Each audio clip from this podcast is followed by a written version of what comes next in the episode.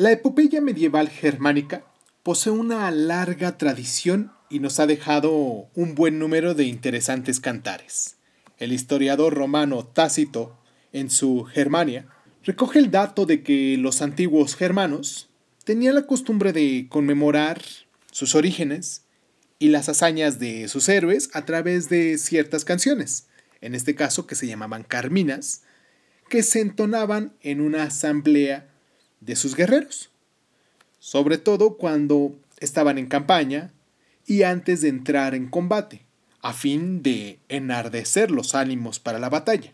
Esta tradición es la que esgrimió Menéndez Pinal en su célebre teoría del origen godo en la épica castellana, desvinculado de los cantares de gestas francesas. Obras como el cantar de Hildenbrando, el cantar de Ludovico, el Beowulf, las Edas, la saga de Teodorico o el cantar de Grudum son muy buenas muestras de esta época germánica que se extiende desde Europa Central hasta los países bálticos y en Gran Bretaña. Pero en todas ellas, el cantar de los nivelungos es la que ha alcanzado mayor popularidad y relieve probablemente gracias a las óperas de Richard Wagner, que las hizo universal. Cierra los ojos, cierra los ojos, cierra los ojos, cierra los ojos. Si escuchas que alguien se acerca, no temas. Todo estará bien.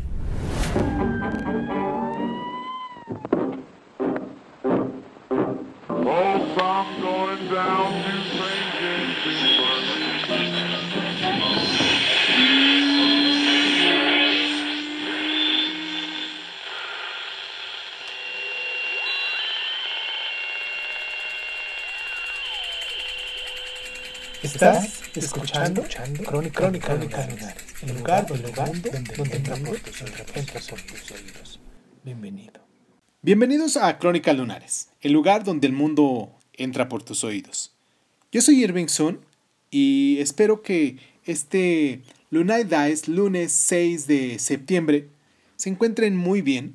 Me gusta, como les decía en algunos capítulos anteriores, decir el día porque energéticamente estoy planteando un día como lo que es que sabemos todos, llevamos una secuencia numérica quizás y, de fechas en nuestra memoria. Y hoy quiero mandar un abrazo muy fuerte y me gusta hacerlo de ese modo a toda la gente que nos escucha.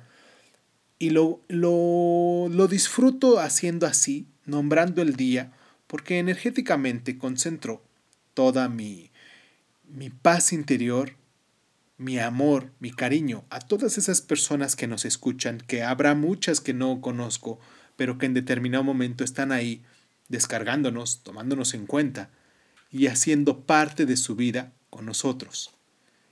Y pues como ya escucharon al principio, hoy traemos el cantar de los nivelungos y pues mm, después de todo y antes que nada, comenzamos, ¿no?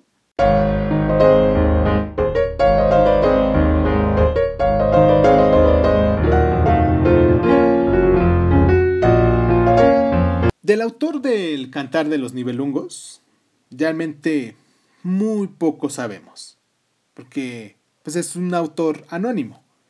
Se trata de un poeta austriaco de la región de Passau que se inspiró en un cantar anterior que se llamaba La ruina de los Nibelungos, escrito también en la Germania meridional del año 1160 y 1170, y que dio forma definitiva a una larga serie de cantos tradicionales transmitidos desde mucho tiempo antes, entre los siglos 8 y 11. Fue probablemente un caballero o un cortesano, puesto que esta reelaboración de la materia épica está hecha conforme al gusto refinado de una corte ya acostumbrada a la moda de los cantares de gesta, los román y la poesía culta. Fue escrito entre los años 1200 y 1205 y se ha conservado una serie de manuscritos entre los que destaca el del monasterio de Saint Gallen en Suiza.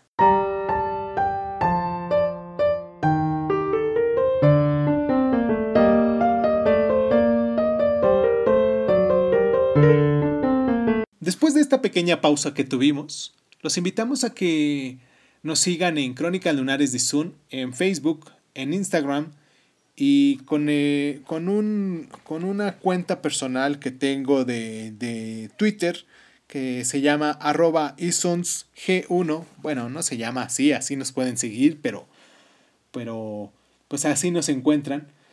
Y también en todas las plataformas de audio que, que nos están descargando, que nos están escuchando ustedes, pues ahí nos encuentran también como Crónicas Lunares de Sun. Espero que se den el tiempo para recomendarnos y si es así, si les gusta, pues pueden eh, compartir este audio para las demás personas o comentarle a alguien más, ¿no? Sabes que estuve escuchando un tipo que, que no conozco o que quizás a lo mejor sí me conoces, pero un tipo que, que habla sobre distintos temas y tiene un programa diario y pues este, tiene diferente temática entre semana y el día de hoy nos corresponde hablar sobre recomendaciones de libros, que es lo que hemos estado haciendo casi todos los lunes anteriores durante las siguientes, las anteriores 10 semanas que empezamos estos programas de, de, de nuestra temporada número 7, que empezamos con esto. Y pues vamos de lleno a lo que vinimos. ¿Les parece bien? Hoy hablaremos del cantar de los nivelungos.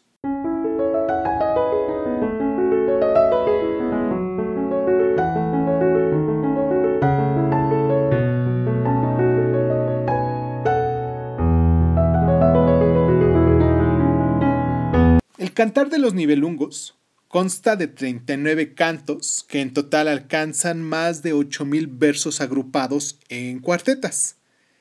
Cada canto recoge una aventura particular. El trama es la siguiente. Sigfrido es un príncipe renano que se ha apoderado del tesoro de los Nivelungos, unos enanos que viven en las entrañas de la tierra. Junto al tesoro se ha adquirido una espada. Balmung, sin bien recuerdo que se llamaba así, que hace invencible a quien la empuña, y una capa, trancape, que proporciona la invisibilidad a quien la viste, y un anillo mágico. Asimismo, al bañarse en la sangre de un dragón al que ha dado muerte, ha hecho su cuerpo invulnerable, excepto en una pequeña zona de la espada sobre la que cayó una hoja de un árbol impidiendo que la sangre del dragón tocara la piel. Pero el disfrute del tesoro de los nivelungos lleva consigo una maldición que persigue a todos cuanto lo poseen.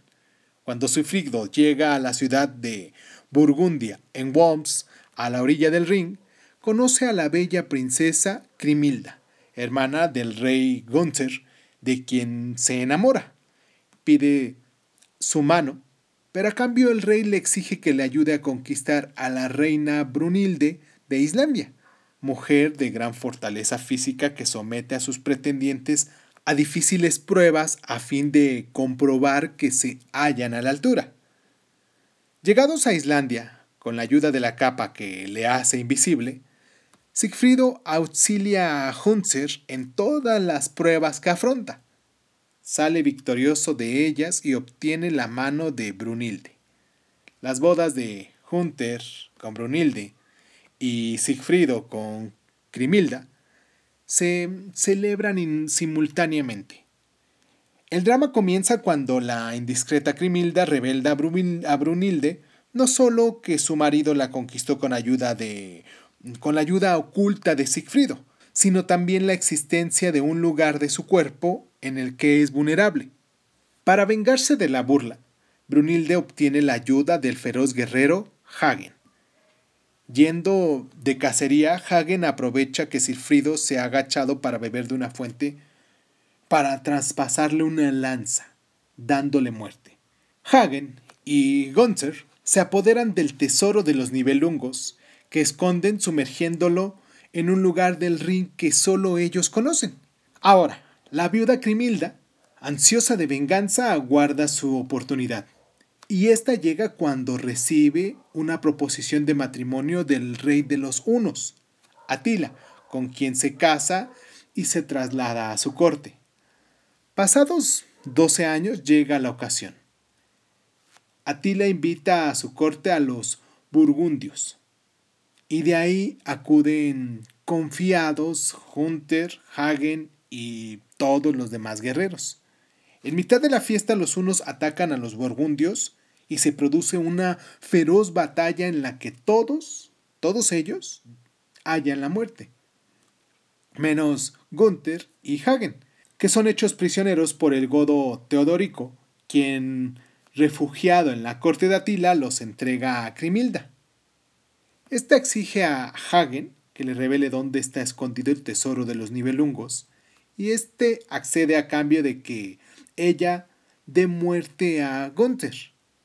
Cuando Crimilda mata a su propio hermano, Hagen le dice cínicamente que ahora la clave del tesoro solo la saben Dios y él mismo, y que jamás se la dará. Grimilda mata también a Hagen con la espada de Sigfrido, y a su vez es asesinada por Hildebrando, maestro de armas de Teodorico. La venganza se ha consumado, así como la maldición de los nivelungos.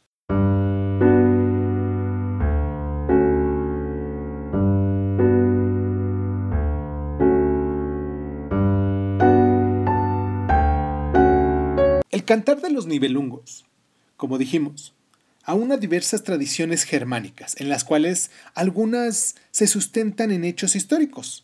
No solo son históricos de personajes de Atila y de Teodorico, rey de los ostrogodos de Italia, sino también Brunilde es un reflejo de la princesa franca Benequilde, hija del rey visigodo Atanargildo y esposa del rey franco Sigilberto.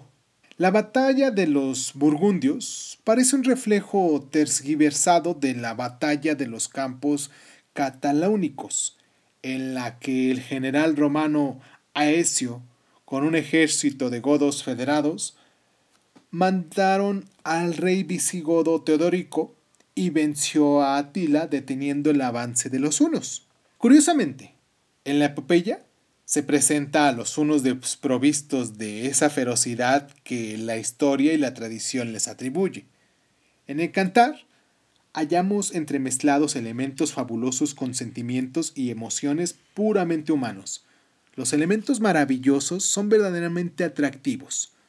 Los enanos nivelungos y su famoso tesoro, la espada infalible y la capa de invisibilidad, la invulnerabilidad de Sigfrido con la excepción de un pequeño lugar en la espalda, que evoca la del héroe homérico Aquiles, sumergido por Tetis en el río Estigio, que también era vulnerable excepto en un talón por donde lo sostuvo la diosa. El tesoro escondido, pero frente a ello sobresale la caracterización de los personajes, dominados por pasiones bien terrenales. Entre todos ellos destaca Crimilda, a cuya evolución asistimos fascinados. La tierna e ingenua muchacha que se casa con Silfrido se transforma tras el asesinato de éste en una mujer despiadada, dominada por sus ansias de venganza y calculadora, pues no vacila en contraer nuevo matrimonio planeando su revancha y aguardar 12 años hasta que llega ese preciso momento. Esta transformación se verifica poco a poco y constituye un verdadero acierto del poeta, capaz de una aguda penetración psicológica de ese carácter femenino. Estilísticamente, la obra posee un extraordinario mérito. El uso de estrofas de cuatro versos largos, con dos rimas, posee un refinamiento que no se halla en las epopeyas contemporáneas. Se ha señalado también el valor ideológico del cantar para el desarrollo del nacionalismo alemán. Pero este hecho tiene mucho más que ver con las óperas de Wagner que con el poema en sí. ¿Has escuchado El cantar de los nivelungos de Richard Wagner?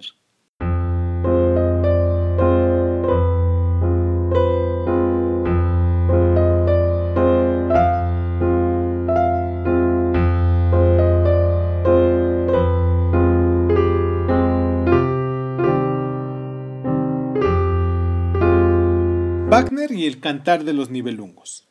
Entre 1848 y 1847, el músico alemán Richard Wagner compuso un ciclo operístico de cuatro obras. Se le conoce con el título genérico de El Anillo del Nibelungo, y estas obras son El Oro del Rin, Sigfrido, Las Valquirias y El Ocaso de los Dioses, de las cuales, aunque todas están basadas en la mitología germánica, tan solo la última se inspira directamente en la antigua epopeya. Para poder ser representadas en cuatro jornadas consecutivas, fue construido el teatro de Felsspielhaus de Bayreuth, consiguiendo las indicaciones del propio compositor para dotarle una majestuosa acústica. El Festival de Bayreuth, que se celebra anualmente, constituye una cita casi ineludible para los melómanos de todo el mundo. Vamos a dejar a continuación esta rolita de El cantar de los nivelungos para darnos una pequeña idea, vamos con esto de las Valquirias y continuamos con nuestro programa.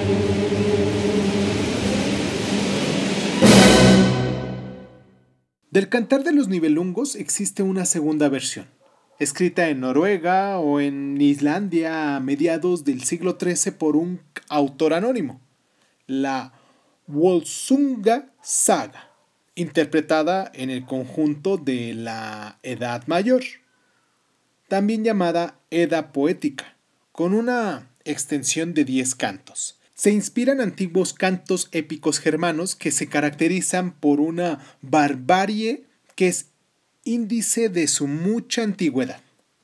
Como señaló el lingüista y experto en mitología Jacob Grimm, célebre por sus cuentos de hadas escritos en colaboración con su hermano Wilhelm. Algunos de ellos tan famosos como Blancanieves, Cenicienta, Hansel y Gretel o Juan sin Miedo. En palabras de Jorge Luis Borges, la Bolsunga Saga es una de las máximas epopeyas de la literatura. Tenemos algunos cuentos aquí en Crónica Lunares, si te recorres algunos meses aquí en, el programa de, de, de, Crónica Lunares o ve directamente a nuestro programa en Evox de Crónica Lunares y ahí le pones quizás como eh, cuentos de los hermanos Grimm, Crónica Lunares y te van a salir todos los que hemos grabado porque hemos grabado varios. Tuvimos un especial de de Cortázar en uno de sus cuentos, en uno de sus libros que es una recopilación de cuentos que se hicieron, que les gustaban a, Julio Cortázar y creo que ahí salen. Y si no, también tenemos hace algunos meses que, que hicimos, creo que si no recuerdo el año pasado que fue lo de la pandemia y que estaba en pleno auge, hicimos una recopilación de, de, de cuentos fantásticos para niños y también ahí salen varios cuentos de, de los hermanos Grimm. Te recomiendo que te des una vuelta cuando tenga chance o ahorita terminando el programa, pues los busques aquí en la plataforma donde nos estés escuchando y pues te dé chance de, de escucharnos o nos dé chance a nosotros de escucharnos, ¿no? Vamos a hacer esta última pausa y continuamos.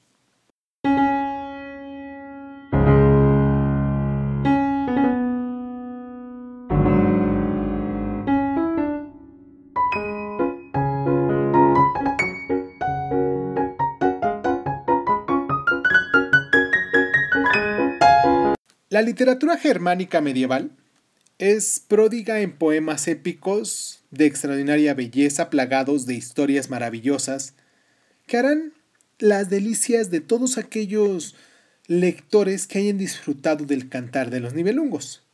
Y aquí a continuación vamos a hablar de algunas otras obras que quizás también te pudiesen interesar si es que ya leíste este del cantar de los nivelungos y por ejemplo, en la Inglaterra sajona de ese entonces se escribió Beowulf en el siglo XIII. Beda el Venerable, que vivió entre los siglos 7 y 8. Escribió una interesante historia eclesiástica de la nación inglesa. En el continente se escribieron importantes poemas épicos como el Cantar de Idelbrando, el Cantar de Ludovico, y el cantar de los nivelungos, objeto que ya hemos tomado en este programa. En el ámbito escandinavo destacan la Edda menor, atribuida a Snorri Sturluson, y una Edda mayor, y también las sagas, entre las que se encuentra la Volsunga saga, a la que ya nos referimos en el, en el bloque anterior. Pero Indudablemente una forma mucho más agradable de profundizar en esta materia es a través de las literaturas germánicas medievales de Jorge Luis Borges, del maestro Jorge Luis Borges. Breve y erudito estudio de la amena lectura. Yo te recomiendo que te des una vuelta por todos los programas que hemos hecho de aquí de Crónica Lunares. Vas a encontrar obras de Jorge Luis Borges también ciertas literaturas germánicas medievales que hemos contado con ellas porque Borges en sí no tiene una novela.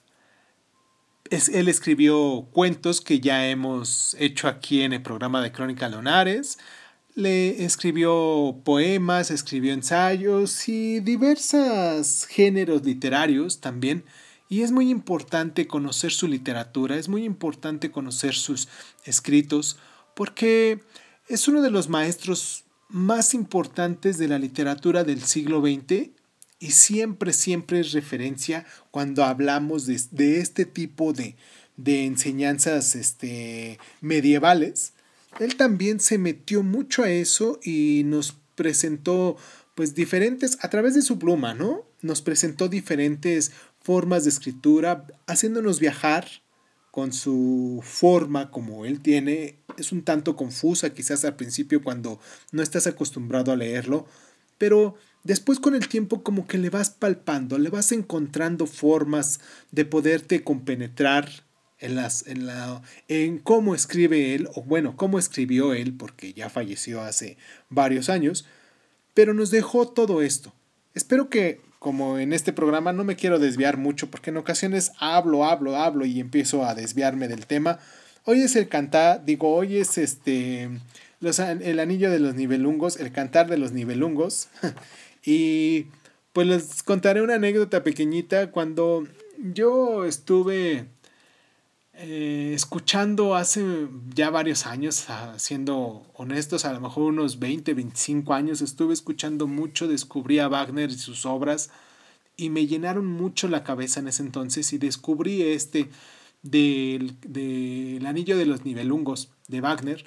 Me di a la tarea de buscar ciertos libros que se me hicieron complicados y que pues estos libreros me, me, podían facilitar porque ellos tenían los contactos, gente que conocía en ese entonces, antes de cumplir yo los 20 años, en ese entonces que fue cuando empecé con estas ganas de, de leer este libro, pero que me era complicado encontrarlo de forma física en, una, en un solo tomo. Y pues ahora que hice la recopilación de los libros que les he estado recomendando, pues salió este libro y quería hacerles notar, quería contarles esta anécdota, que no es un libro sencillo de encontrar, pero que si lo encuentras vale la pena mantenerlo en tu librería, en tu biblioteca personal, por llamarlo de algún modo, y pues que te des el chance de, de poderlo leer de poderlo compartir aquí con nosotros en nuestro programa de Crónicas Lunares. Y si ya lo leíste, pues déjanos tus comentarios. Recuerda que nos puedes encontrar como Crónicas Lunares de Zoom en Facebook y en Instagram también del mismo modo. Y pues ahí a lo mejor me puedes mandar un mensajito y pues yo personalmente te lo respondo. Agradezco mucho a la gente que se tomó el tiempo para estar aquí con nosotros, para descargarnos hoy en Lunar Dice con, estos, con esta temática de recomendación de libros. Y pues les mando un abrazo muy fuerte a todas las personas que nos acompañan alrededor del mundo, pero especialmente a la gente de Ecuador, en Pichincha, en Lonja, en Guayas, en Cañar, en Azuay, en El Oro, en Manabi, en todas estas regiones, estas, estas provincias que, que se divide Ecuador, especialmente estas siete provincias son las personas donde nos están escuchando, son los lugares donde nos están escuchando, porque obvio que, que un lugar no nos, no nos descarga, sino las personas que viven en estos lugares son las personas que nos descargan y me llenan el día, me hacen sentir muy bien. Espero que lo sigan haciendo, espero que les siga gustando este programa como lo hemos estado haciendo y pues nada, les mando un abrazo muy fuerte y pues muchísimas gracias, muchísimas gracias por estar. Ah, y antes de terminar nuestro programa, hoy en Lunay Dice, recuerden que para, para Colofón tenemos la séptima parte de nuestro programa, de, de nuestro libro de Juan Rulfo, de Pedro Páramo. Espero que los disfruten. Y ahora sí, sin más ni más, muchísimas gracias por estar.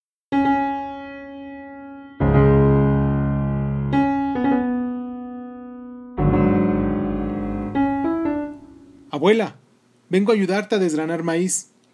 Ya terminamos. Pero... Vamos a hacer chocolate. ¿Dónde te has metido?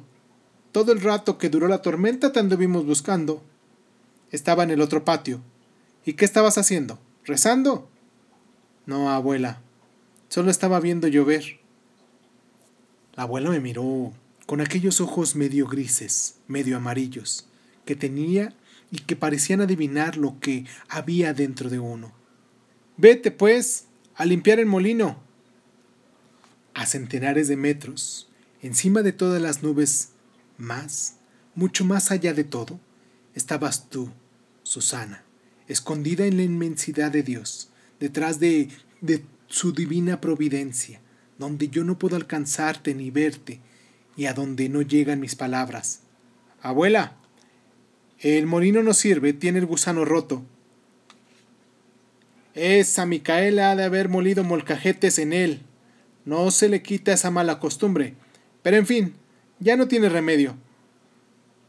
¿Por qué no compramos otro?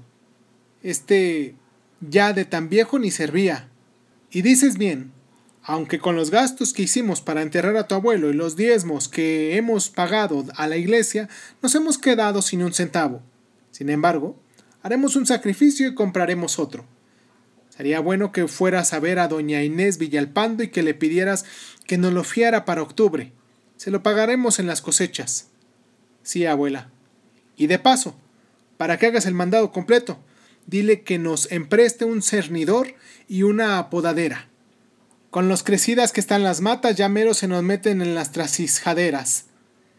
Si yo tuviera mi casa grande con aquellos grandes corrales que tenía, no me estaría quejando.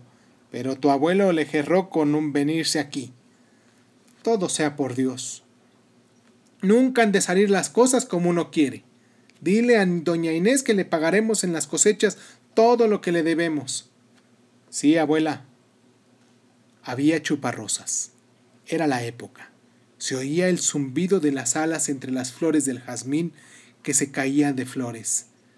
Se dio una vuelta por la repisa del Sagrado Corazón y encontró veinticuatro centavos. Dejó los cuatro centavos y tomó el veinte. Antes de salir, su madre lo detuvo. ¿A dónde vas? Con doña Inés Villalpando por un molino nuevo. El que teníamos se quebró. Dile que te dé un metro de tafeta negra como esta. Y le dio la muestra. Que lo cargue a nuestra cuenta. Muy bien, mamá. Y a tu regreso cómprame unas cafiaspirinas. En la maceta del patio encontrarás dinero. Encontró un peso. Dejó el veinte y agarró el peso. Ahora me sobrará dinero para lo que se me ofrezca, pensó. Pedro. le gritaron. Pedro. Pero él ya no oyó, iba muy lejos.